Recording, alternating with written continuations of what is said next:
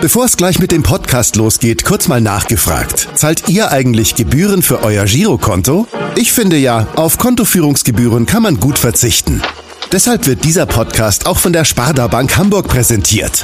Dort gibt's nämlich das kostenlose Gehaltskonto für 0 Euro. Mein Tipp? Jetzt mit nur wenigen Klicks online oder in der Filiale zur Sparda Bank Hamburg wechseln und Gebühren sparen. Und nun geht's los mit dem Podcast. Präsentiert von der Sparda Bank Hamburg. HSV. Wir müssen reden. Der Abendblatt Podcast rund um den Hamburger Sportverein. Moin und herzlich willkommen zu unserem Podcast HSV. Wir müssen reden. Es ist bereits unsere 84. Ausgabe und es ist eine ganz besondere Ausgabe. Mein Name ist Kai Schiller und wieder einmal begrüße ich in der Zoom-Leitung meinen Kollegen Hendrik Jakobs. Moin Hendrik. Moin Kai. Ja, heute ist Dienstag, der 4. Mai und damit der erste Tag nach den Trainerbeben vom Montag. Daniel Thune wurde entlassen. Altmeister Horst Rubisch soll bis Saisonende übernehmen. Und darüber wollen und müssen wir natürlich reden. Und das machen wir natürlich nicht alleine. Wir haben uns aus dem Kollegenkreis mit zwei echten HSV-Experten verstärkt, die für uns so ein bisschen die Geschehnisse der vergangenen Tage einordnen sollen und ordnen sollen. Und vorgestellt werden die beiden von unserem gemeinsamen Kollegen und Mitpodcaster Alexander Laux. Liebe Freundinnen und Freunde unseres kleinen, aber feinen Podcasts. Heute haben wir zwei liebe Kollegen zu Gast, die ich sehr schätze und mit denen ich als HSV-Reporter auch viel erlebt habe, zum Beispiel Trainerentlassungen. Mit den einen habe ich viele Jahre in der Abendblatt Sportredaktion vertrauensvoll zusammengearbeitet. Mit dem anderen habe ich äh, viele schöne Reisen erlebt, ob zu Litex Lovic oder zur Champions League Qualifikation in Pamplona. Ja, ziemlich lange ist es her. Ich bin gespannt, wie Sie die aktuelle Lage des HSV nach der Freistellung von Daniel Thune bewerten und heiße Sie jetzt erstmal ganz herzlich willkommen, äh, Markus Scholle-Scholz und Sebastian Wolf. Viel Spaß. Ja, viel Spaß, sagt unser Kollege Alexander Laux. Und auch wir sind gespannt, was unsere beiden Experten zu sagen haben, vor allem zum Trainerwechsel von gestern. Moin auch von meiner Seite, Scholle. Moin, Seb. Äh, schön, dass ihr nach diesem ereignisreichen Tag heute Zeit für uns habt. Moin. Ja, kurzes Moin. Ja. So gehört sich das in Hamburg, ne, Scholle? Alles andere ist Gesabbel. Ne? Genau. Ja, Scholle, vielleicht kannst du ja direkt mal starten. Ähm, du warst ja am Sonntag so einer der ersten, der dann auf seinem Blog Moin Volkspark über die Gerüchte des bevorstehenden Trainerwechsels äh, berichtet hat, auch schon ähm, ja, geschrieben hat, dass wahrscheinlich Horst Rubisch das Training dann übernimmt. Vielleicht kannst du direkt mal ein bisschen erzählen, wie, ähm, ja, wie du zu diesen Infos kamst und ähm, wie sicher du dir warst, dass das dann auch passieren wird. Ja, äh, man, man, telefoniert ja an den, an den Tagen, wo es immer ein bisschen ernster ist, noch mal ein bisschen mehr. Und über dieses Wochenende von Freitag an äh, hielt sich ja eigentlich schon das Gerücht, dass zumindest Daniel Thune von dem Vorstand gesagt bekommen hat, er möge sich doch mal Gedanken machen, wie er denn die nächsten äh, Spiele sieht. Und das ist ja dann eigentlich immer schon so die Vorstufe zum zur Trainerentlassung oder zum Trainerwechsel, wenn man vom Vorstand schon gesagt bekommt, überleg dir mal, wie du es in den nächsten Tagen besser machen kannst. Ähm, bei Dani June äh, muss ich sagen, hatte ich jetzt nicht das Gefühl, dass er von sich aus gehen wollen würde, sondern ich hatte eigentlich das Gefühl, dass er noch relativ überzeugt war, trotz dieser Pressekonferenz, die tatsächlich das erste Mal ein bisschen resignieren wirkte. Ähm, hab dann natürlich mit den anderen Protagonisten auch telefoniert. Ähm, von Vorstandsseite kam natürlich eigentlich immer nur diese Aussage, dass man sich zusammengesetzt hat und dass man sich die Tage Gedanken macht und dass man nicht hektisch wird und in Ruhe äh, entscheiden würde. Aber am Sonntagmorgen habe ich dann einen Anruf bekommen von jemandem, der eigentlich sehr nah dran ist meistens. Und der hat mir dann gesagt, er hätte gehört, dass Daniel Thune am Montag schon nicht mehr Trainer des HSV ist. Das wurde mir von HSV-Seite nicht bestätigt. Deswegen habe ich es dann am Sonntag noch mal ein bisschen vorsichtiger gehalten. Aber die Wahrscheinlichkeit, dass da was passiert, das äh, hatte ich ja nicht exklusiv. Das hatten wir ja alle, dass da zumindest der Gedanke im Raum stand. Und insofern dass Horst Rubisch das dann übernimmt, das war, glaube ich, äh, für uns alle eigentlich nur eine logische Folge dann. Ne? Also, du bist auch super lange dabei, hast extrem viele Trainerwechsel mitgemacht. Wie überrascht warst du am Montagmorgen, ähm, dass es dann passiert ist? Ähm, wenig überrascht, weil sich, weil, sich die, weil sich die Tendenz abgezeichnet hat ähm, und vor allem auch, wie, wie Scholle gerade sagte, nicht überrascht von der, ähm, von der Folge, wer es macht. Das war eigentlich eine Geschichte, die wir, die wir, die wir schon eher erwartet haben ähm, und die vielleicht auch ein bisschen eher hätte kommen müssen, um die Saison noch zu drehen. Ich denke, dass, ähm, dass diese, diese Entwicklung, die Jonas Bolt ja gestern angesprochen hat, ja tatsächlich auch sichtbar war, insbesondere in Sandhausen, ähm, wo aus meiner Sicht es ziemlich unverständlich war, dass der, dass der Trainer mit einer, mit einer eigentlich kompletten Mannschaft hinfährt. 30 Mann-Kader und, und ich denke, dass der HSV-Kader stark genug ist für den, für den Aufstieg. Da sind wir uns alle einig oder zumindest mal in Sandhausen zu gewinnen und dann eine Mannschaft aufzubieten, auf der von elf Spielern äh, fünf Spieler nicht auf ihren Idealpositionen spielen. Das, glaube ich, war so ein, ähm, so ein Punkt, wo auch die Verantwortlichen wirklich nachhaltig gezweifelt haben. Und das war gestern, glaube ich, diese, diese Formulierung, er hat überdreht ähm, bei, diesen, bei diesen taktischen Versuchen und, und, und äh, taktischen äh, Variationen. Und ich glaube, das war so der Punkt. Es wäre natürlich Wahnsinn gewesen und, und ein bisschen typisch HSV, wenn man zwischen zwei Spielen innerhalb von drei Tagen den Trainer gewechselt hätte. Aber ich bin der Meinung, da hätte es halt noch einen Sinn gemacht. Man hätte halt noch Regensburg und Karlsruhe gehabt. Jetzt, drei Spiele vor Schluss, ähm, braucht es ein mittleres Fußballwunder oder bis großes Fußballwunder und es ist im Prinzip zu spät. Mhm. Seb, du warst ja am Donnerstag in der PK dabei, als Daniel Thune dann unter anderem den Satz gesagt hat, es macht jetzt auch keinen Sinn mehr, ähm, auf die anderen Mannschaften zu gucken, solange wir keine eigenen Spiele mehr gewinnen. Daraufhin habt ihr beim Kicker die Überschrift gemacht, die Kapitulation. War das für dich äh, diese Kapitulation, diese Pressekonferenz, in der er sich so ausgedrückt hat? Also mit der Kapitulation bezogen wir, die bezogen wir auf alles, ne? Also sowohl auf die, auf die sportlichen Geschehnisse als auch äh, in Verbindung mit dieser Aussage von Daniel Thune. Und natürlich, ähm, jeder von uns weiß das eine Stunde nach so einem Spiel oder dreiviertel Stunde nach so einem Spiel ähm, mit, mit, dieser herben Enttäuschung und auch diesem, diesem sportlichen Rückschlag, wie die Leistung war, ähm, war es total nachvollziehbar, sich so zu äußern, menschlich nachvollziehbar. Aber ähm, ja, dass der Vorstandsvorsitzende oder der Sportvorstand das dann ähm, so wertet, dass, dass, dass, dass das nicht geht und dass das natürlich, dass man Gefahr läuft, ähm, die Saison wegzuwerfen, das ist auch nachvollziehbar. Und entscheidend war ja auch alles, was wir jetzt aus den Gesprächen äh, rausgehört haben, dass Daniel Thune halt nicht nur Donnerstag sich so geäußert hat, sondern auch Freitag immer noch so gewirkt hat auf die Beteiligten. Sprich resigniert, äh, niedergeschlagen und, und jetzt nochmal aufsteht und vorwegmarschiert und, und vielleicht das, das, äh, das Ganze und den Karren nochmal noch mal ziehen kann. Und dann war es halt folgerichtig aus meiner Sicht. Stichwort Freitag. Ähm, Ihr wart jetzt beide nicht in der Medienrunde, die Freitagmittag war mit Jonas Bold und mit Michael Muttel. Habt ihr aber mit Sicherheit mitbekommen, was da alles äh, gesagt worden ist. War das nach dieser Runde für euch beide immer noch äh, klar, dass oder immer noch äh, relativ wahrscheinlich, dass da möglich, möglicherweise bald was passieren wird? Oder umgekehrt, hattet ihr da das Gefühl, ach, guck an, die halten ja doch an ihm fest, nachdem was gesagt worden ist? Also ich war erstaunt über, über, über die Deutlichkeit, mit der, sich, mit der sich geäußert wurde oder mit der das Bekenntnis eigentlich abgegeben wurde, weil, ähm, also gut, wir alle wussten, dass sie generell von diesem Weg mit dem Trainer überzeugt waren. Und ich hatte mal ein Gespräch geführt, unmittelbar nach dem Sandhausen-Spiel, wo ich tatsächlich genau danach gefragt habe, warum macht ihr nicht sowas mit Rubisch? Ähm, und da haben sie das als völlig abwegig abgetan. So, das wäre, was wäre das für ein Move und, und was wäre das für ein Signal, das jetzt irgendwie kurz vor Saisonende zu machen? Ich glaube, dass die, dass die, dass die Prozesse sich dermaßen beschleunigt haben. Und das, Jonas Bolt hat ja auch gestern von dieser Dynamik gesprochen.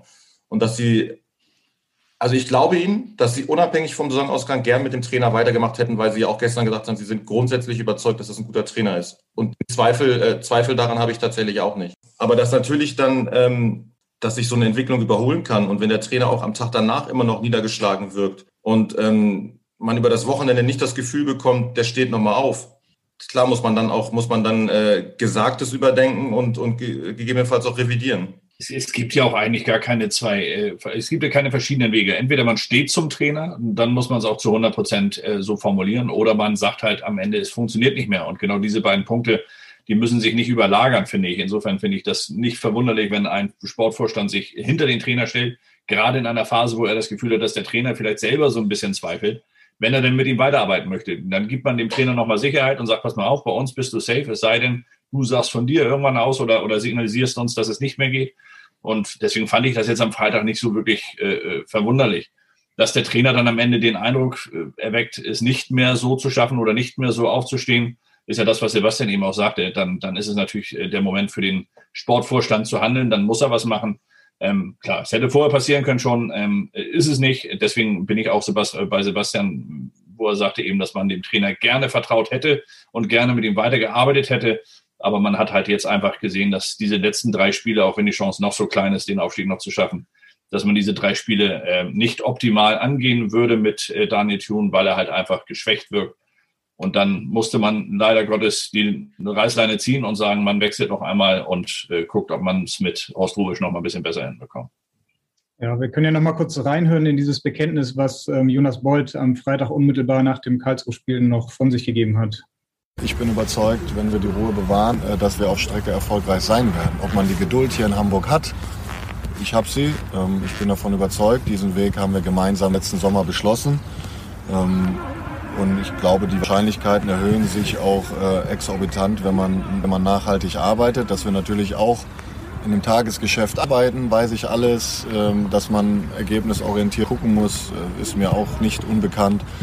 Ähm, aber wir werden uns jetzt nicht treiben lassen von, von irgendwelchen Dingen von draußen. Ja, er sagt, wir werden uns nicht treiben lassen. Getrieben hat, würde ich jetzt sagen, eigentlich niemand den HSV, sondern es war eine Entscheidung aus dem Inneren heraus, sich dann doch äh, anders zu entscheiden und den Trainer zu, freizustellen.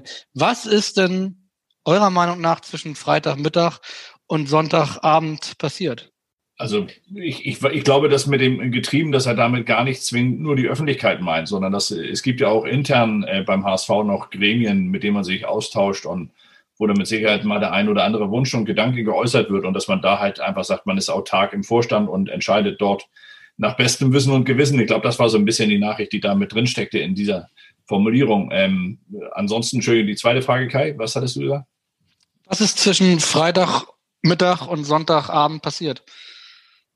ich glaube, dass, dass beide äh, Seiten, also Daniel Thune, äh, so wie ich ihn jetzt verstanden habe, ich hatte noch mal kurz Kontakt mit ihm, ähm, war jetzt nicht äh, der Meinung, dass er es nicht mehr schafft. Er sprach davon, dass er durchaus noch überzeugt davon gewesen ist, den Weg äh, gehen zu können. Aber äh, offensichtlich hat er es dem Vorstand gegenüber nicht so rüberbringen können, dass der Vorstand zu 100 Prozent überzeugt davon war. Und so glaube ich, dass dann äh, Jonas Bolz, wie er es gestern auch gesagt hat, dass man einfach das Gefühl hatte, man, man müsste noch einmal einen Impuls setzen, weil dieser Impuls vom Trainer aus nicht mehr kommen würde dass das dann der entscheidende Punkt war. Also ich glaube, die Entscheidung ging hier zu 85, 90 Prozent vom Vorstand aus. Natürlich auf, auf Beobachtungen, die man gemacht hat und auf Gespräche, die man mit dem Trainer geführt hat. Man hat sich ja übers Wochenende auch nochmal mit ihm ausgetauscht. Also insofern, insofern ähm, äh, war das am Ende dann eine Entscheidung des Vorstandes zu sagen, man hat hier nicht mehr die optimale Besetzung und muss nochmal gucken, dass man die letzten drei Spiele mit mehr Power angeht. Seb, du bist ja auch schon einige Jahre dabei. Wenn du diese Worte hörst von Jonas Bold, ist das für dich ja, so dieses typische, was man halt eben sagt dann nach so einem Spiel, um sich vielleicht aber auch noch eine Hintertür offen zu lassen? Oder ist das für dich schon so eine Art Wortbruch, ähm, die oder mit der sich jetzt Jonas Bold auch ein bisschen unglaubwürdig gemacht hat? Finde ich nicht. Also ich finde, er hat ja, er hat ja gesagt, er hat, er hat sich ja tatsächlich so eine gewisse Hintertür offen gelassen, dass er gesagt hat, wir müssen natürlich die Situation bewerten und ähm, naja, es gab ja auch Gespräche in, in, in alle Richtungen weil, weil hier die Frage war, was ist zwischen Freitag und Sonntag passiert. Es wurde mit Führungsspielern gesprochen, es wurde mit dem Trainer, mit dem Trainerteam nochmal gesprochen. Also das eine, ich, ich finde, es gibt ja nichts Schlimmeres, als wenn ich, wenn ich etwas sage und dann am Ende nur an dieser, an dieser Aussage festhalte, damit ich am Ende nicht als Lügner dastehe. Also wenn wir uns zwei Jahre zurückerinnern, ähm, vor zwei Jahren, äh, als äh, Bernd Hoffmann und, und Ralf Becker relativ ohne Not auf einer Jahreshauptversammlung gesagt haben, Hannes Wolf wird auch in einem Jahr noch unser Trainer sein. Und im Prinzip wussten beide irgendwann äh, spätestens nach dem 0 zu 3 äh, gegen Ingolstadt, eigentlich aber schon nach dem 1 zu 1 zu Hause gegen Erzgebirge Aue, es geht nicht weiter und in dieser Konstellation werden wir nicht aufsteigen. Und ich weiß, dass es damals Gespräche gab zwischen, zwischen Ralf Becker und Bernd Hoffmann, wo Ralf Becker gesagt hat, scheißegal, was ich gesagt habe, wir müssen jetzt handeln. Und wenn ich als Lügner dastehe, dann ist das so. Aber wenn wir aufsteigen wollen und darum geht's, muss ich reagieren.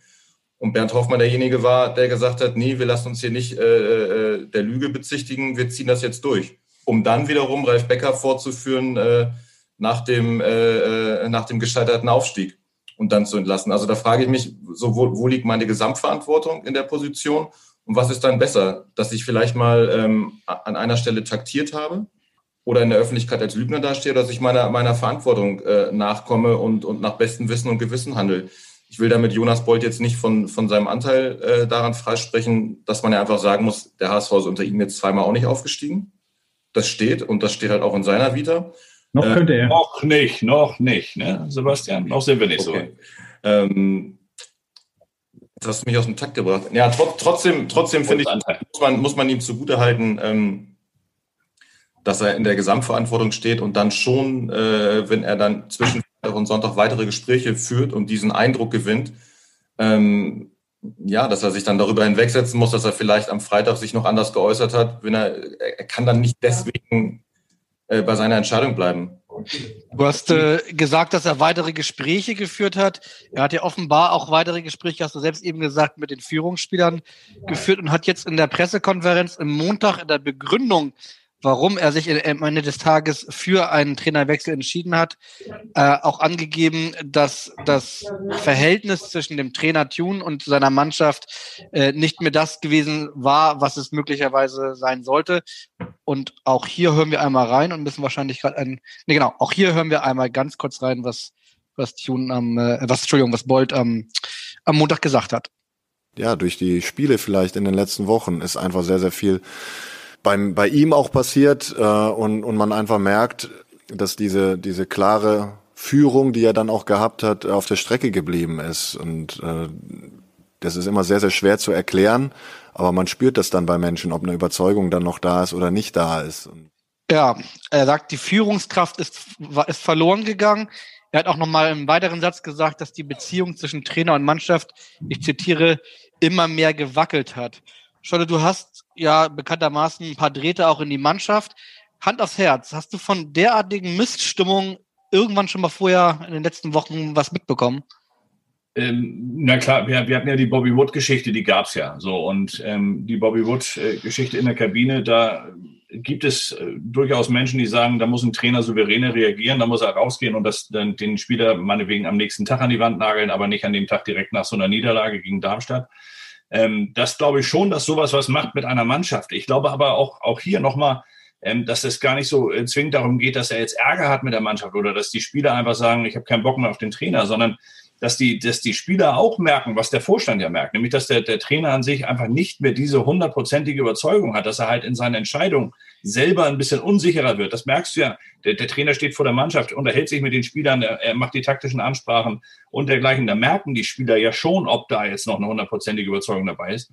Und ich habe von zwei jungen Spielern zumindest gehört, dass ähm, gerade bei den älteren Spielern ähm, da wirklich in den letzten Wochen so ein bisschen dran gezweifelt wurde. Die hatten sich zwar immer wieder ausgetauscht, auch mit dem Trainer, das, das schien wohl tatsächlich noch intakt zu sein, aber die grundsätzliche Überzeugung von dem Weg, der jetzt hier aktuell gegangen wird, nicht der auf lange Sicht, sondern der jetzt aktuell in der aktuellen Phase, da gab es dann wohl so ein paar Zweifler, aber das ist ja auch normal. Was haben wir jetzt, glaube ich, 13 Spiele, zwei Siege. Da zweifeln alle an sich. Ne? Da zweifelt nicht nur der Trainer an sich, sondern da zweifelt auch die Mannschaft. Problem ist nur, die Mannschaft darf es, der Trainer darf es nicht. So, und wenn der Trainer es macht, dann entsteht so eine, so eine Wackelstimmung äh, zwischen Mannschaft und, und Trainer, weil sie dann nicht mehr glauben, dass der Trainer zu 100 Prozent überzeugt ist. Und der Trainer ist der Erste oder der Mann, der der Mannschaft Halt geben muss. Das, glaube ich, ist auch das, was am Wochenende dann passiert ist, dass man gesagt hat, überleg dir mal, Daniel, ob du das noch hinkriegst. Und dann hatte man offensichtlich nicht das Gefühl, dass er es hinkriegt, auch wenn er selber sagt, er würde es hinkriegen. Und deswegen hat man sich dann konsequenterweise getrennt.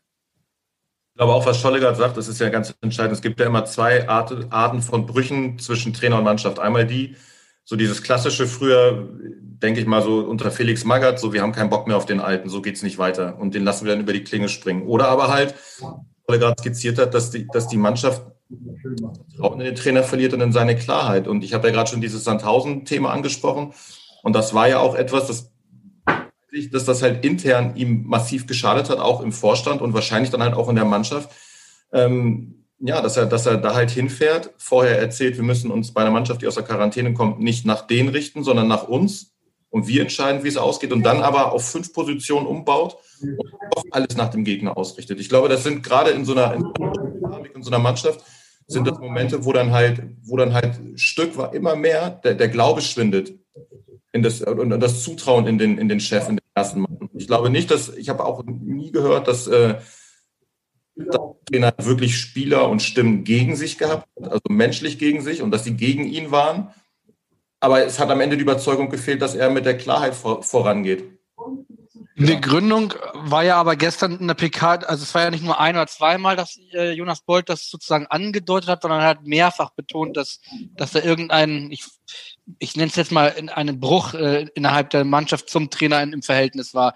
Ähm, Ihr seid lange dabei, haben wir jetzt schon oft gesagt. Ich erinnere mich zum Beispiel an die Entlassung von Bruno Labbadia, die erste Entlassung, als tatsächlich die Mannschaft, auch wenn Javid Jarolim das immer wieder geg gegenteilig behauptet, aber ein Großteil der Mannschaft in Hoffenheim 1 zu 5 verloren hat und gegen den Trainer gespielt hat.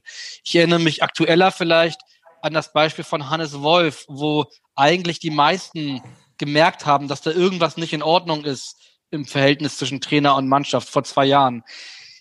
Jetzt kommen wir nochmal zu, da, zu, zu Daniel Thune, äh, zur Aktualität. Es wurde in den vergangenen Monaten und Wochen eigentlich immer, immer, immer betont, was für ein gutes Klima in dieser Mannschaft im Vergleich zu früher herrschen würde, was, dass da ein guter Kern, ein guter Geist ist. Ähm, ist das für euch, äh, schließt sich das nicht aus? Also ist das, äh, ähm, kann, kann das eine, kann ein guten Geist der Mannschaft sein und trotzdem geht da irgendwas kaputt? Oder widerspricht sich da irgendwas? Also ich finde, es widerspricht sich nicht. Ähm, wie ich gerade sagte und wie Stolli eigentlich auch sagte, das eine ist halt die, die, diese zwei Arten von, äh, zwei Arten von Brüche. Ähm, du, du hast ein vergiftetes Klima und bist irgendwie gegen den Alten da vorne. Das sage ich beim HSV nicht. Aber, aber dass, dass einfach Vertrauen schwindet und, und, und eine Überzeugung schwindet in die Idee des Chefs, wenn man das Gefühl hat, der schwankt, der probiert immer wieder was anderes, der baut um, das funktioniert nicht, äh, der baut da um, das funktioniert nicht. Also es kann ja auch Vertrauen schwinden, obwohl man, ähm, also in, in Überzeugungskraft in, die, in, die Führungs, in den Führungsstil des Chefs kann ja auch schwinden, wenn man ihn eigentlich mag. Also das haben wir ja in allen, das, das gibt es ja in allen Berufssparten. Und ich glaube, in dem Moment, wo eine, wo eine Überzeugung in den Chef schwindet, wird es halt schwierig. Egal wie, wie gut das Binnenklima ist und egal wie sauber der Kern ist. Das entsteht ja auch über verschiedene Punkte. Das, das gibt es ja auch über Aufstellungen. Das gibt es dann über Reaktionen auf verschiedene äh, Szenarien, die vielleicht vorher anders waren. Also ein Trainer und, und verändert sich ja genauso über die Saison hinweg wie, wie ein Spieler. Und wenn der Trainer dann auf einmal Sachen macht, die die Spieler nicht mehr so nachvollziehen können, wie sie es vorher noch nachvollziehen konnten, dann entsteht da auch so, so eine kleine Vertrauenslücke. Die kann der Trainer manchmal kitten, indem er die Gespräche sucht mit den Spielern oder indem er Dinge erklärt vor der Mannschaft. Aber in diesem Fall, und Sebastian hat es ja schon mal angedeutet, es gab halt in den letzten Wochen sehr viele Entscheidungen, die uns draußen ja schon äh, haben Fragen äh, stellen lassen. Und ich bin mir ganz sicher, dass es innerhalb der Mannschaft nicht, nicht anders war. Auch die Mannschaft hatte sich da in einigen Punkten gewundert über verschiedene äh, Reaktionen des Trainers während des Spiels und vor allem auch Aufstellung vor dem Spiel. Also insofern natürlich äh, entsteht sowas. Und wenn du dann nicht gewinnst und noch einen Misserfolg hast, dann hinterfragst du halt einfach alles. Das ist so. Das, das ist bei jeder Mannschaft so. Und, und egal wie oft man da den Zusammenhalt äh, noch, noch mal betont bei allen, am Ende wird immer nach dem Schuldigen oder nach der Schuld gesucht. Woran liegt es denn, dass man in der Hinrunde so dominant war und in der Rückrunde ist man fast auf, auf Abstiegsniveau in der Liga unterwegs? Ne? Das, das möchte sich kein Spieler selber anlassen und dann wird natürlich nach Gründen gesucht. So, und da hat man offensichtlich einfach es nicht geschafft, das, äh, diese, diese Gründe so zu benennen oder so zu finden, dass man sie ausmerzen konnte. Hätte man das geschafft, hätte man wahrscheinlich jetzt das beste Verhältnis und wir würden hier sitzen und sagen, Daniel Thun ist der Trainer des Jahres beim HSV und endlich einer, der mit der Mannschaft nicht nur äh, Erfolg hat, sondern sie auch gut entwickelt. Ja, leider hatte er für diese Situation, die jetzt am Ende entstanden ist, hatte er offensichtlich keine Mittel, die sofort gegriffen haben. Ist das dann vielleicht doch auch für so einen Trainer einfach als Gesamtaufgabe zu groß, wenn du einerseits diese Aufgabe hast, du sollst die Mannschaft entwickeln, du sollst junge Spieler entwickeln, sollst sie einbauen. Gleichzeitig hast du aber Spieler wie Aaron Hunt seit Jahren dabei, ein Bobby Wood, der noch irgendwie mitgeschleppt werden muss, die du aber trotzdem irgendwie versuchen musst, in diesen Mannschaftsverbund zu integrieren und ihnen auch irgendwie Wertschätzung zu geben. Das ist schon irgendwie eine Herkulesaufgabe, oder? Seb, was meinst du? Genau, ich, ich glaube auch, dass die Aufgabe wirklich sehr groß ist und das ist ja auch das, was jetzt irgendwie auf den HSV zurollt, wenn sie jetzt in, den, in diesen Tagen und Wochen einen neuen Trainer suchen, dass man sich einfach die Frage stellen muss, ähm, wer soll das eigentlich machen und wer kann diesen Verein eigentlich trainieren? Ähm, wenn wir jetzt äh, bei Hannes Wolf anfangen, dann, dann war es ein, war es ein Trainer, der der in Dortmund top ausgebildet war, der als irgendwie als Hoffnungs- äh, oder als, als hoffnungsvoller Stern am, am Trainerhimmel galt, äh, aus dieser Nachwuchsschule. So, das hat nicht funktioniert. Dann hat man, der war da am Ende in der Mannschaft verspottet als der Nachwuchstrainer. Dann wurde mit Dieter Hecking der komplette Gegenentwurf geholt, ein routinierter Trainer, der mit der, der vor allem, der jetzt weniger auf taktische Kniffe gesetzt hat, als vielmehr auf, auf seine Ausstrahlung, auf dieses, ich mache euch das, ich habe alles erlebt, hat auch nicht funktioniert. Dann hat man mit Daniel Thune eigentlich jetzt ähm, wie ich finde, so ein bisschen den Mittelweg aus beiden äh, äh, geholt. Der ist ein bisschen, also das mittlere Alterssegment, der, der ähm, hat den akademischen Ansatz, der hat, den, der hat die NLZ durchlaufen und ist aber irgendwie auch immer noch tief drin, so ein, so ein Pragmatiker und Fußballer. Und, und trotzdem hat der es auch nicht hat der es auch nicht hingekriegt und hat immer das Gefühl, auch bei allen Trainern, dass die sich am Ende so ein bisschen verloren haben auf ihrem Weg. Das hat Jonas Bolt ja gestern auch so ähnlich ausgedrückt. Und da muss sich natürlich der HSV fragen, liegt das Problem vielleicht bei uns? Und liegt das Problem vielleicht einfach daran, ähm, dass der HSV, gut, es redet aktuell keiner mehr vom Europapokal, Gott sei Dank. Aber ähm, ich glaube, als das, was der HSV wirklich ist, nehmen sich die Protagonisten immer noch nicht da, nämlich ein, ein finanziell schwer angeschlagener Zweitligist, der jetzt auf ein viertes Zweitligajahr zusteuert und auch ein immer normalerer Zweitligist wird und nicht mehr die Attraktion dieser Liga ist. Und ähm, ich fand diesen Weg, den man nach der Trennung von Dieter Hecking zunächst proklamiert hat, auf Entwicklung zu setzen, eigentlich sehr vernünftig und hatte auch das Gefühl, ähm, zumindest jetzt mal mit Leuten in meinem Umfeld oder auch so, so in der HSV-Familie, dass viele das akzeptiert haben und gesagt haben, okay, wir haben es jetzt zweimal mit Gewaltakt versucht. Ähm, und ehrlicherweise, diese, diese Gewaltakte und diese All-In-Mentalität hat den HSV in den letzten zehn Jahren schon, schon ähm, begleitet. Wenn wir, wenn wir weiter zurückgehen, als das erste Mal die Champions League verpasst wurde, der Europacup, da hat Bernd Hoffmann gesagt, so jetzt gehen wir all in, jetzt machen wir Anstoß hoch drei und holen uns irgendwie teure Spieler zack, hat nicht funktioniert. Dann ging es irgendwann im Abstiegskampf unter Karl Jarchow mit All-In, Van der Vaart zurück. Ähm, dann kam Dietmar Beiersdorfer All-In. Wir müssen jetzt mit Volker Struth und, und kühne Millionen unbedingt zurück nach Europa. Hat den Weg mit, mit Labadia und, und Peter Knebel, wie ich finde, geopfert. Und so ging das irgendwie immer weiter. Und mit diesem All-In wurden jetzt auch dreimal äh, die Bundesliga-Rückkehren angestrebt. Und ich finde, irgendwann muss dieser Verein mal dahin kommen, zu sagen, okay, Seit einer Dekade versuchen wir jeweils unsere Ziele All-In zu erreichen oder mit dieser All-In-Methode. Es funktioniert nicht. Vielleicht müssen wir einfach einen anderen Weg gehen. Und vielleicht muss ich dann halt nicht Simon Terodde, Sven Ulreich, Toni Leisten und Klaus Gersula holen, sondern ich bleibe halt bei Ambrosius, Wagnermann und Co. und sage, okay, unser Weg ist Entwicklung. Und eigentlich das, was man gesagt hat, ähm, hat man schon mit Ende der Transferperiode komplett konterkariert. Und wenn jetzt der nächste Trainer und der nächste Trainertyp daran scheitert, dann liegt das Problem wahrscheinlich beim HSV selbst und nicht immer nur, dass Hacking kein guter Trainer ist, Wolf kein guter Trainer war und Daniel Jung kein guter Trainer ist. Ich finde sehr das spannende Nö, aber sehr spannende Gedanken. Und äh, wenn man den Ball des All-Ins einmal aufnimmt, dann könnte man sagen, der HSV geht aber auch jetzt in dieser aktuellen Phase noch ein letztes Mal vielleicht, who knows, All-In. Sie haben jetzt neuen Trainer, aber auch nur für drei Wochen, wie wir wissen. Und äh, das ist sozusagen für alle HSV-Fans die personifizierte Hoffnung, nämlich Horst Rubesch. Lass uns einmal ganz kurz reinhören, wie Jonas Bolt gestern in der Pressekonferenz die Entscheidung für ihn begründet hat. Auch er hat gemerkt nach dem Karlsruhe-Spiel, dass einiges nicht funktioniert. Ähm, wir haben uns auch über ein paar Dinge ausgetauscht und ähm, je länger wir drüber geredet haben, kam irgendwann mal der Blickkontakt ähm, wo er genau gewusst hat, dass alles, worüber wir gesprochen haben, vielleicht der Impuls sein kann, der von ihm jetzt nochmal kommt. Und äh, ohne dass wir dann drüber gesprochen haben, äh, wusste ich, dass er sich jetzt nochmal Gedanken macht, ein paar Stunden. Und beim nächsten Telefonat habe ich ihn dann darauf angesprochen und äh, er wusste auch, dass diese Frage dann kommt und ähm, äh, er sich dann auch seiner Verantwortung bewusst war und gesagt hat, in dem Zusammenspiel eben auch mit mir, mit dem Weg, den wir hier gehen wollen, ja, diese Verantwortung auch annimmt, äh, aber ähm, ganz klar kommuniziert, nur bis Saisonende. Ja, der nächste Trainertyp ist da für die nächsten drei Wochen Horst Rubisch. Wer hätte das gedacht, dass der auf seine alten Tage nochmal die Profis des HSV trainiert? Hättet ihr euch das nochmal vorstellen können, Scholle?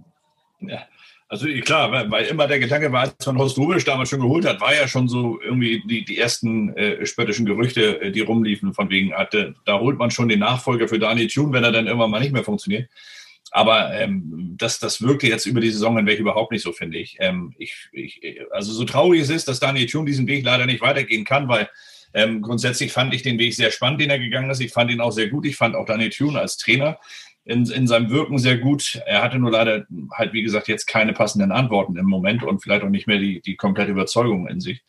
Aber Horst Rubesch ist, ist ja für mich der, also neben Günter Netzer so einer der, der, der zwei letzten großen Heroen des, des HSV, äh, denen man diese Gewinnermentalität, diese Gewinneraura noch nicht absprechen kann.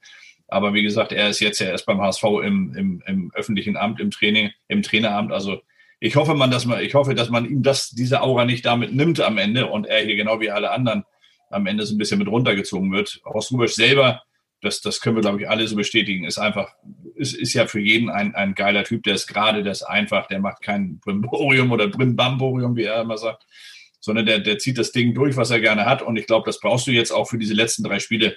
Da brauchst du keine großen neuen Konzepte, sondern da brauchst du halt einfach jemanden, der sagt, Leute, komm einfach durch da und wir holen uns jetzt einfach drei, dreimal drei Siege und dann, dann ist alles wieder gut und dann, dann feiern wir zusammen ordentlich ein.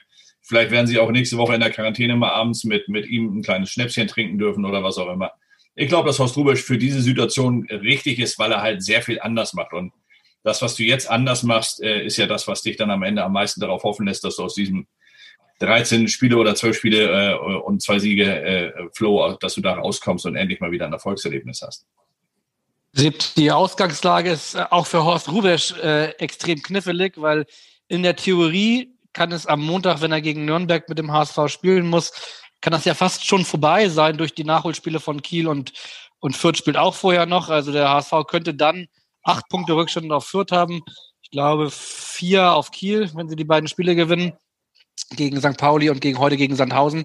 Traust du ihm trotzdem diesen Aufstieg noch zu? Äh, ich glaube, dass es die richtige Lösung ist jetzt. Alles, was Scholle gerade gesagt hat, würde ich so, würde ich so unterschreiben. Der, der, ähm, das Konzept beim HSV, also die, die Spieler wissen ja, was sie in ihren, in ihren Abläufen zu tun haben. Äh, die beiden Co-Trainer bleiben für die, für die Detailarbeit. Und ich glaube, dass Horst Rubisch äh, genau mit seiner Art, die Jungs mal in den Arm zu nehmen und in, der, in dem richtigen Moment auch mal ein bisschen vielleicht zu treten, ähm, dass, das, dass das genau passt. Ähm, ich glaube, für den Aufstieg kann es trotzdem nicht mehr reichen, weil, weil äh, drei Spiele zu kurz sind und, und ähm, so sehr der Kräfteverschleiß bei Holstein Kiel äh, ist, die paar Punkte mehr als der HSV werden sie wohl, wohl holen, weil sie einfach die doppelte Anzahl an Spielen haben. Aber das hängt, das hängt auch ganz stark mit dem Spiel heute Abend zusammen, sage ich dir, gegen Sandhausen. Also wenn sie das gewinnen, dann bin ich komplett bei dir, dann werden sie wegmarschieren, dann hat der HSV gar keine Chance mehr. Unentschieden oder Niederlage für Kiel wird sie schon nervös machen, denn gegen Pauli haben sie auch noch lange nicht gewonnen. St. Pauli spielt einen richtig guten Ball. Das, und, und dann haben sie ja am Montag schon das dritte Spiel. Äh, Kai, du Spaß von zwei, die haben sogar drei Spiele, die alle drei Nachholspiele haben sie also vor dem Anpfiff des HSV in Nürnberg schon gespielt. Und dann müssten sie ja theoretisch am Montag schon gewinnen. Dann kommt irgendwann auch bei denen wieder der Druck dazu, der jetzt so ein bisschen, bisschen lockerer noch ist, weil man sagt, oh, drei Spiele, ein Sieg, das muss schon irgendwie hinhauen. Und ähm, bei Fürth, klar, also ich glaube nicht, dass die sich das nehmen lassen. Die spielen einfach zu gut und dieses 3-2 jetzt gegen Sandhausen, das gibt einem ja nochmal richtig Schub. Also die dürften weg sein. Es geht hier, glaube ich, wenn, dann nur noch um den dritten Platz. Aber ich habe zumindest in meinem Bekanntenkreis, vielleicht ist es so gleich und gleich gesellt sich gern ein paar völlig Beknackte, die mir äh, nach der Niederlage jetzt äh, äh nochmal angeboten haben oder nach dem Unentschieden gegen Karlsruhe nochmal angeboten haben, äh, eine, hohe, eine hohe Wette auf den HSV-Aufstieg. Mal gucken. Ja, mutig auf jeden Fall. Und ähm, im Gegensatz zu den letzten beiden Jahren gibt es ja jetzt wirklich nochmal ein frisches Signal, einen Impuls durch den Trainerwechsel. Also da könnte man ja zumindest auf den letzten Metern beim HSV nochmal was bewirken. Trotzdem sind wir uns sicher alle einig, dass diese Horst-Mission eine sehr schwierige wird. Genauso schwierig dürfte es dann aber auch danach werden. Also die Frage ist dann ja, wer kommt dann als Trainer? Und ähm, auch andere Fragen stellen sich ja noch. Vielleicht auch die Frage an euch. Meint ihr, das reicht überhaupt jetzt, ähm, einen neuen Trainer zu suchen und zu finden, der diesen Weg dann äh, von Daniel Tune fortsetzt? Oder glaubt ihr, dass, äh, Seb, du hast es vorhin schon mal gesagt, dass man eigentlich noch ähm, ja, eine ganz neue Strategie, eine ganz neue Idee für die nächsten ein, zwei Jahre entwickeln muss? Vielleicht kannst du, Seb, da direkt mal weitermachen. Naja, ich glaube, dass wenn der HSV in so ein viertes Zweitligajahr geht, wovon ich jetzt einfach mal ausgehe aufgrund dieser Kürze der Zeit, die noch, die noch verbleibt, ähm, da muss man sich darüber im Klaren sein, dass der, dass, dass der Zug nach oben oder, oder die, die Kluft nach oben einfach immer größer wird mit jedem Zweitligajahr. Das heißt, ähm, ich habe das ja gerade schon gesagt, der HSV wird ein normaler bis vielleicht sogar normaler Zweitligist. Und das ist eigentlich das Schlimmste, was passieren konnte. Und wir, wir, wir wissen ja aus der Vergangenheit, ähm, ich will jetzt nicht irgendwelche Schreckensszenarien an, an die Wand malen, aber in Kaiserslautern und bei 1860 München haben sie sich nach den ersten drei verpassten Aufstiegen sicherlich auch niemals ausgemalt, dass sie mal in der dritten Liga landen könnten. Und Hamburg wurde sich nach dem ersten äh, Abstiegskampf in der Bundesliga auch nie ausgemalt, ähm, dass es tatsächlich mal in die zweite Liga gehen könnte. Also diese, diese, diese Szenarien sind ja da. So, und das, das Geld wird weniger, die Kluft nach oben wird größer. Ich glaube einfach, dass der HSV die, die Realität akzeptieren muss. Und ich glaube, dass es im nächsten Jahr, dass er so sehr in den ersten drei Jahren eigentlich immer ein logischer Aufstiegskandidat war und einer der Top-Favoriten war, dass er das die, im nächsten Jahr nicht mehr ist. Und das liegt natürlich auch daran, was von oben runterkommt. Sondern sind Vereine, ich sehe zum Beispiel, äh, Düsseldorf ist stabil, St. Pauli ist finanziell sehr stabil. Das sind einfach Vereine, die jetzt äh, durch diese, durch diese Corona-Krise und ähm, äh, wo, andere sparen müssen, die jetzt quasi an ihre Reserven gehen können, die, die sie angehäuft haben und, und im nächsten Jahr vielleicht in die Vollen gehen können. Also ich glaube zum Beispiel, dafür werden mich jetzt wahrscheinlich HSV-Fans an die Wand nageln, aber ich glaube, dass es im, im nächsten Jahr keineswegs so klar ist, äh, äh, zementiert ist, dass der HSV die Position als Nummer eins in der Stadt behaupten kann. Die könnte er möglicherweise sogar in dieser Saison noch verlieren. Oder Scholle? Meinst du, das, das reicht noch für den HSV? Ja, ich glaube, das, das schaffen sie gerade noch, das über die Zeit zu retten, also auch mit, mit Horst jetzt. Aber das, was Sebastian gerade sagt, äh, das ist ja genau das, das, was hier den HSV eigentlich seit Jahren schlechter macht. Also dieses ständige Runterdenken von, von okay, schade, Champions League haben wir nicht, aber wir haben zum Glück noch den, den europäischen Wettbewerb geschafft. Dann irgendwann, okay, europäischen Wettbewerb nicht geschafft, aber dafür im gesicherten Mittelfeld gelandet. Dann irgendwann gesagt, so, okay, unten in den Abstiegskampf geraten, ähm, äh, aber wir schaffen es schon, schon irgendwie noch, die Klasse zu halten, irgendwie in der Klasse bleiben. Dann, okay, über die Relegation können wir es auch noch schaffen. Bis hin zum Abstieg und jetzt zum verpassten Nichtaufstieg ist der HSV eigentlich immer erst dann realistisch, wenn man irgendwie Ziele nicht erreicht hat und merkt, dass man auf einem anderen Niveau angekommen ist. Daniel Thune hatte, und das war meine größte Hoffnung in ihn jetzt in diesem Jahr, ja genau damit angefangen vor der Saison. Er hat vor der Saison gesagt, wir sind ein normaler Zweitligist und wir müssen die zweite Liga annehmen, ansonsten haben wir keine Chance, in dieser Liga den, den Aufstieg äh, zu realisieren. Ich glaube, dass das sich leider auch am Ende ein bisschen verselbstständigt hat, auch bei ihm natürlich, dass er dann gesagt hat, klar muss das, äh, der Aufstieg das Ziel sein. Aber der HSV hat halt einfach nicht mehr diese Souveränität gehabt, um dieses Ziel so einfach durchzuwinken und zu sagen, wir marschieren da einfach durch. Und jetzt ist es genau wie Sebastian sagt, jetzt, jetzt kommst du in, in das vierte Jahr und im nächsten Jahr hast du dann auch noch große Namen mit in der Liga. Da wird es automatisch so sein, dass der HSV nicht mehr die große Nummer eins ist, weil er der, der einzige Verein ist mit einem riesengroßen Namen. Gut, dieses Jahr sind Nürnberg und Hannover noch dabei, aber das wirst du dann ja auch nicht mehr haben. Und dann wird es irgendwann schwierig, weil dann müssen sich die Leute wirklich mal mit der Realität auseinandersetzen und anerkennen, dass sie halt wirklich ein normaler Zweitligist sind, der dann halt Probleme hat oder der auch mal in ein Spiel gehen kann in Heidenheim wo er nicht zwingend der Favorit ist, weil Heidenheim einfach länger dabei ist und sich besser stabilisiert hat auf der Ebene. Und das ist so ein bisschen das Problem, dass der HSV immer erst dann erkennt, wo er ist, äh, wenn man ihm das eigentlich mit dem Hammer auf den Kopf geschlagen hat. Und ähm, ja, ist schade, dass Daniel Thun das nicht besser durchgezogen hat, dieses Jahr nicht besser durchziehen konnte. Aber ich bin da zu 100 Prozent bei Sebastian, dass es jetzt immer schwerer wird. Und äh, sollte der HSV in der Liga bleiben, jetzt in der zweiten, dann wird es in der kommenden Saison ein ganz, ganz schweres Jahr. Bei Pauli bin ich übrigens leider genauso bei Sebastian. Ich glaube, dass äh, der FC St. Pauli eine richtig gute Entwicklung genommen hat. Die haben es ja so ein bisschen kontra äh, äh zum HSV gemacht. Die haben halt beschissen begonnen und haben sich dann aber gefangen, weil sie die richtigen Schlüsse gezogen haben und gehen jetzt den Weg weiter. Und ja, die werden nächstes Jahr gut sein, wie viele andere auch in der Liga leider. Ja, das werden wir natürlich verfolgen, wobei bei St. Pauli bin ich auf jeden Fall gespannt, wie sie die Leihspieler dann kompensieren wollen, wenn die wirklich sehr, sehr starken Salazar und Mamouche äh, möglicherweise wieder zurückgehen müssen. Aber äh, wir sind ja kein St. Pauli-Podcast, deswegen sprechen wir bei den HSV. Und spannend ist ja dieses schwierige nächste Jahr, über das ihr sprecht, wer sich das eigentlich antun kann, möchte und soll. Wir haben jetzt auch gestern, sind nicht die einzigen, äh, gehört, dass sich der HSV nach Steffen Baumgart ganz konkret erkundigt hat. Frage an euch, habt ihr auch von diesem Interesse gehört? Was, was haltet ihr davon? Wäre das eine Option? Wäre das keine? Wir haben es gestern äh, ziemlich früh berichtet, dass Steffen Baumgart ein Kandidat ist. Das liegt ja auf der Hand, allein dadurch, dass er eigentlich immer, immer ähm, nie ein Geheimnis daraus gemacht hat, dass er eine große HSV-Sympathie hat. Hat es ja sogar hier auf beiden Pressekonferenzen nach den letzten äh, Kräftemessen vor, vor zwei Jahren und, und äh, vor einem halben Jahr gesagt. Ähm, naja, und wenn der HSV, wenn man, wenn man als Zweitligisten Trainer sucht und es kommt ein Steffen Baumgart auf den Markt, dann ist das natürlich äh, zwangsläufig ein Kandidat. Und der HSV hat gestern glaubwürdig versichert, dass er jetzt erst anfängt ähm, mit der Trainersuche. Aber dass, dass dann ein Name wie Steffen Baumgart äh, draufsteht, ist, äh, ist verbürgt. Das, das gehört übrigens auch zu diesen Themen, finde ich, die, die beim, beim, beim HSV auch im Umfeld immer etwas zu hoch gehängt werden. Also der, der Trainer an sich, wenn man überlegt, man hat einen Dieter Hecking geholt, dann haben alle gesagt, okay, der, der, der Trainer ist der Star. Am Ende ist es doch so, dass hier immer wieder gesagt, aber leider nicht immer so, so gehandelt wird, dass man eigentlich die Philosophie des Vereines in den Vordergrund stellt und der, der Trainer ist dann im Ende, um es mal ein bisschen salopp zu formulieren, eigentlich nur noch Erfüllungsgehilfe. So, und wenn man diesen Weg jetzt hier im Verein endlich findet, dass man wirklich sagt, diesen Weg wollen wir gehen und den, den ziehen wir zu 100 Prozent durch, dann, dann ist mir eigentlich fast Banane, ob da am Ende dann einer von diesen jungen Konzepttrainern am Rand steht oder ein, ein Steffen Baumgart in kurzen Ärmeln, der in, in jedem Spiel immer voll 100 Prozent am Rand geht. Also dann ist es dann, dann geht es ja nicht mehr um den Trainer, sondern es geht um den Weg. Und, und diesen Weg, den muss man irgendwann äh, erstmal finden. Und ich glaube einfach, dass der HSV diesen Weg noch immer nicht gefunden hat. Und äh, deswegen, ja, also ich, ich würde mich über Steffen Baumgart freuen auf die Frage von euch jetzt, weil vom Typ her ist ein sehr sympathischer Typ und er scheint ja auch da, wo er arbeitet, immer recht erfolgreich mit den, mit den Spielern arbeiten zu können. Also insofern könnte das sehr gut passen und vielleicht wäre er dann auch mal derjenige, der hier ein bisschen, bisschen mehr Realitätssinn einkehren lässt. Aber ähm, wie gesagt, ich glaube, dass der Trainer hier gar nicht so schwer im Vordergrund stehen darf, auch von vornherein nicht, auch in der Betrachtungsweise von außen nicht. Sorry, ich widerspreche dir ungern, wenn ich noch darf. Darfst du. Aber ich, ich würde es gern tun.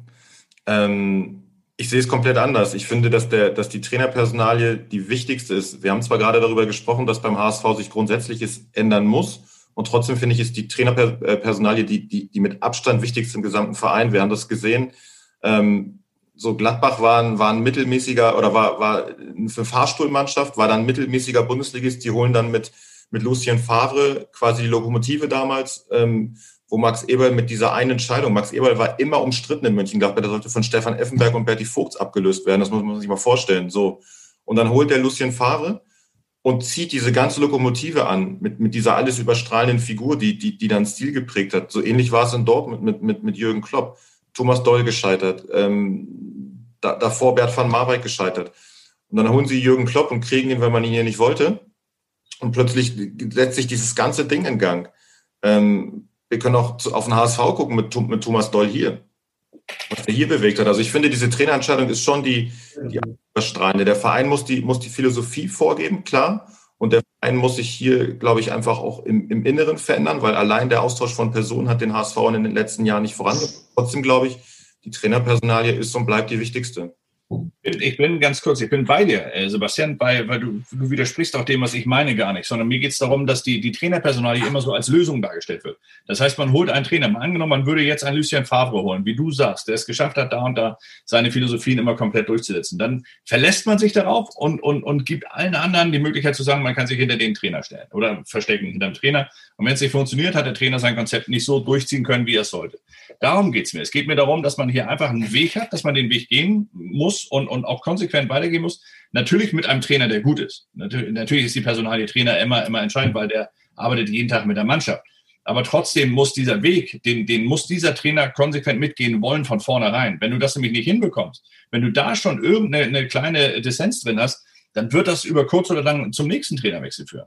Das heißt, du kannst nicht auf der einen Seite den Weg des Vereins groß proklamieren und auf der anderen Seite dann immer einem Trainer diese, diese hundertprozentige äh, äh, Möglichkeit übertragen, dass er seinen Weg hier durchsetzt, sondern du musst es über, übereinander legen. Und dann ist es egal, ob der Trainer, meine Meinung nach, es ist egal, ob der Trainer einen großen Namen hat oder ein, ein kleiner Anfänger in Anführungsstrichen oder ein junger äh, Trainer im, im Profigeschäft ist, dann muss dieser Trainer einfach nur diesen Weg konsequent gehen können, weil dann kommt er nämlich auch authentisch rüber bei der Mannschaft.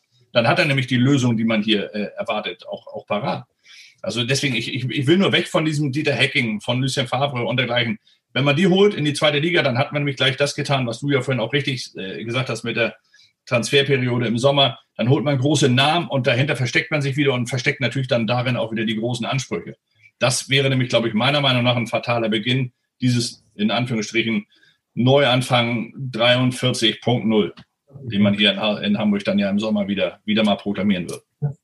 Ja, das ist auf jeden Fall ein wichtiger Punkt und tatsächlich ist der HSV jetzt ja wirklich dreimal, man kann sagen, all in gegangen. Das ist ja gerade das Wort oder der Begriff der Woche. Man hat aber auch dann ganz offensichtlich gemerkt, dass gerade in der Rückrunde jetzt dreimal am Ende alle Trainer und alle Spieler diesem Aufstiegsdruck dann doch irgendwie nicht gewachsen war. Das ist ja offensichtlich, dass die Spieler nicht mehr so frei waren, nicht mehr so locker wie jeweils in der Hinrunde.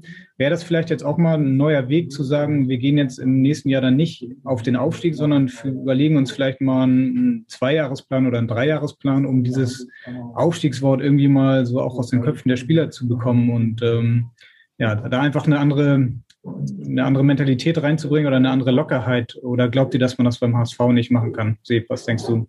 Also ich glaube, es ist ja nicht damit getan, dass ich einfach jetzt nach außen sage, wir wollen dieses Jahr nicht aufsteigen oder es geht um Stabilisierung. Es geht einfach, es geht nicht darum, das, was ich sage und proklamiere, sondern das, was ich mache. Dass man einfach ähm, sich Zeit gibt, äh, zu entwickeln und wirklich eine Mannschaft aufzubauen. Ich meine, was wäre denn gewesen, wenn diese Mannschaft aufgestiegen wäre? So, was mache ich denn dann mit Klaus Kiasuda, Toni Leistner, Simon Terodde zum Beispiel, um, um jetzt die, die Namen mal zu nennen? So, dann, dann muss ich ja im Prinzip in der Bundesliga schon wieder den nächsten, den nächsten Schnitt machen, den nächsten Umbruch. Also einfach zu sagen, ähm, ich baue was auf. Ich muss ja den Aufstieg nicht ausschließen und, und jetzt nach außen posaunen, oh Gott, wir wollen gar nicht mehr aufsteigen, um den irgendwie den Druck zu nehmen. Aber einfach das Haus von unten aufbauen, eine, einer Philosophie folgen. Und wie, wie schon gesagt, dieses, was im Sommer angefangen wurde, äh, nach, dem, nach dem verpassten Aufstieg, ähm, mit, mit Leuten wie Ambrosius, mit Onana, mit Wagnermann. Natürlich geht es nicht nur mit Jungen. Aber ähm, um die herum was aufzubauen und einfach mit denen mal in die Saison starten und einfach mal gucken. Und wenn wir dann halt am Ende Sechster werden, dann werden wir Sechster. Und dann gehen wir den nächsten Schritt äh, im, im Jahr danach. Siehe zum Beispiel Bochum oder Bielefeld, wo ja, wo ja Mannschaften über, über zwei, anderthalb Jahre ähm, gewachsen sind, wo eigentlich diese, diese Entwicklung, die am Ende im Aufstieg gemündet hat, ja in der, Vor in der, in der Rückrunde der Vorsaison begonnen hat. So, und dass man, äh, Michael Mutzel oder Jonas Bolt verweisen ja auch nicht, nicht von ungefähr darauf, dass die, ähm, dass die Mannschaften, die in der zweiten Liga eingespielt sind, die auf was aufgesetzt haben äh, oder auf eine, auf eine Entwicklung aufgesattelt haben, ähm, dass die am Ende in den letzten Jahren die erfolgreichen waren. Aber im HSV hat man sich diese Entwicklung nie die Zeit für diese Entwicklung nie gegeben. Das wäre halt mein Anfang. Ich glaube, es geht nicht darum, dass man jetzt nach außen herausposaunt, äh, äh, um Gottes Willen, wir wollen nicht mehr aufsteigen. Also das ist ja auch Quatsch. Nee, du hast völlig recht. Es geht natürlich um Handlungen. Und wenn man sich im Sommer dann den Torhüter von Bayern München holt, den besten Stürmer aller Zeiten quasi der zweiten Liga, einen Jasula aus der ersten Liga und Toni Leisner aus England, dann braucht man gar nicht sagen, was man machen möchte. Dann ist irgendwie dokumentiert, genau. was man machen möchte, nämlich aufsteigen. Ja. Ja, da sind wir uns einig. Ähm, zum Ende dann nochmal, auf jeden Fall. Ähm, jetzt können wir natürlich nochmal 90 Minuten weiter philosophieren, aber ihr, wir, irgendwie müssen wir alle natürlich nochmal arbeiten heute. Ist ja relativ viel zu tun. Deswegen stellen wir euch jetzt unsere traditionelle letzte Frage, die bislang 95 Prozent unserer Gäste immer gleich beantwortet haben. Und ich habe so das Gefühl, dass heute ähm, die Frage anders beantwortet wird. Wir stellen allen unseren Gästen die Frage, wann steigt der HSV auf? Toll, fang du an, ich überlege noch. ja, ich muss, ich, also das ist ein bisschen äh, eine kleine Fangfrage, weil Kai und, und Henrik kennen das ja von meiner Abender-Zeit. Ich habe ja in meinem Leben noch nie gegen den HSV gewettet. Das kann ich natürlich jetzt hier auch nicht machen eigentlich. Ne? Also selbst dann nicht, wenn ich mir sicher war, dass, ich, äh, dass es anders ausgehen würde. Nein, ich, ich, ähm, ich verbinde es einfach mal nicht mit dem realistischen Gedanken, sondern mit der Hoffnung. Und zwar die Hoffnung darauf, dass der HSV jetzt hier über die Relegation geht ich hoffe, dass sie dieses Jahr aufsteigen. Ähm, ich glaube es aber nicht. Ich glaube, dass der HSV äh, tatsächlich, so wie Sebastian das eben komplett richtig gesagt hat, dass der HSV einmal diesen Ansatz braucht, dass man auf etwas aufbaut, was man im Jahr vorher schon angefangen hat. Ähm, und das, äh, darauf deutet jetzt im Moment nicht allzu viel hin. Deswegen glaube ich, dass der HSV noch zwei Jahre brauchen wird. Noch zwei Jahre? Seb, willst du widersprechen? Nee, würde ich nicht widersprechen. Auch wenn das keiner hören mag. Ich mag es noch nicht mal sagen. Heißt 2023 der Rathausbalkon dann wieder mit, mit Fans? Also ich, ja, ich, ich versuche es auch nochmal zu begründen, weil ich würde mich freuen. Ich würde mich freuen, wenn man das Ganze fundierter, wenn man äh, wirklich eine, eine, feste Basis schafft, äh, auf der man dann wirklich aufsetzen kann. Äh, Sebastian hat es hier genau richtig formuliert endlich mal etwas aufbauen, auf das man aufsetzt und dass man nicht immer dieses von der Hand in den Mund. Das heißt, man nicht jetzt irgendwie die besten alten Spieler holen, mit denen man dann aufsteigt, um dann im neuen Jahr in der ersten Liga wiederum die besten alten für die erste Liga zu holen und wieder 20 mhm. Spieler auseinander zu, zu friemeln, sondern dass man wirklich mal etwas, etwas schafft, so wie es der VfB Stuttgart ja tatsächlich ganz gut vorgemacht hat. Ich hatte die immer so als den HSV des Südens bezeichnet, aber die haben es wirklich tatsächlich sehr gut aufgebaut. Und, oder Union Berlin, nehmen wir die mal, wie, wie die das aufgebaut haben. Also das ist halt einfach, deswegen meinte ich vorhin, die Philosophie ist entscheidend und darauf aufsetzen. Aber die Philosophie muss dann auch gelebt werden, auch wenn man dann mal einen Simon Terodde vorgeschlagen bekommt äh, äh, und, und ihn bekommen könnte, muss man halt sagen, aus Überzeugung unserer Philosophie zu folgen, machen wir es dann folgendermaßen weiterhin, damit wir diesen Weg auch konsequent zu Ende gehen können. So, da hoffe ich dann drauf und das, das macht man nicht innerhalb vom halben Jahr, sondern dafür braucht man mindestens zwei Jahre Aber ich, ich hoffe mal, dass der HSV es dann im Eiltempo schafft. Ja, das werden wir natürlich äh, alles interessiert verfolgen, genauso wie heute Abend deinen nächsten Blog beim Neuen Volkspark, genauso wie die nächste Ausgabe am Donnerstag vom Kicker. Ähm, vielen Dank, dass ihr euch die Zeit genommen habt. Ähm, jetzt war es relativ spontan. Wir hatten nämlich äh, tatsächlich eine Stunde vor der Entscheidung des Trainers am Montag eigentlich einen ganz anderen Podcast geplant. Den, das ist die letzte gute Nachricht des Tages, werden wir aber nachholen und zwar bereits am Wochenende. Dann wird es die 85. Ausgabe von HSV wir müssen Reden geben vor dem Spiel des HSV am Montag gegen den 1. FC Nürnberg mit einem echten Nürnberger, der aber auch sehr viel zum HSV zu sagen hat, der vor allen Dingen eine sehr äh, bewegende Lebensgeschichte hat. Wer genau das ist, das können dann alle, die wollen, am Wochenende hören. Bis dahin, äh, Seb, Scholle, ganz vielen Dank nochmal. Danke auch. Und Danke. Ihr beide wisst, äh, in Hamburg sagt man Tschüss und bei uns heißt das auf Wiederhören. Tschüss, tschüss. Ciao. Ciao. Weitere Podcasts vom Hamburger Abendblatt finden Sie auf abendblatt.de slash podcast.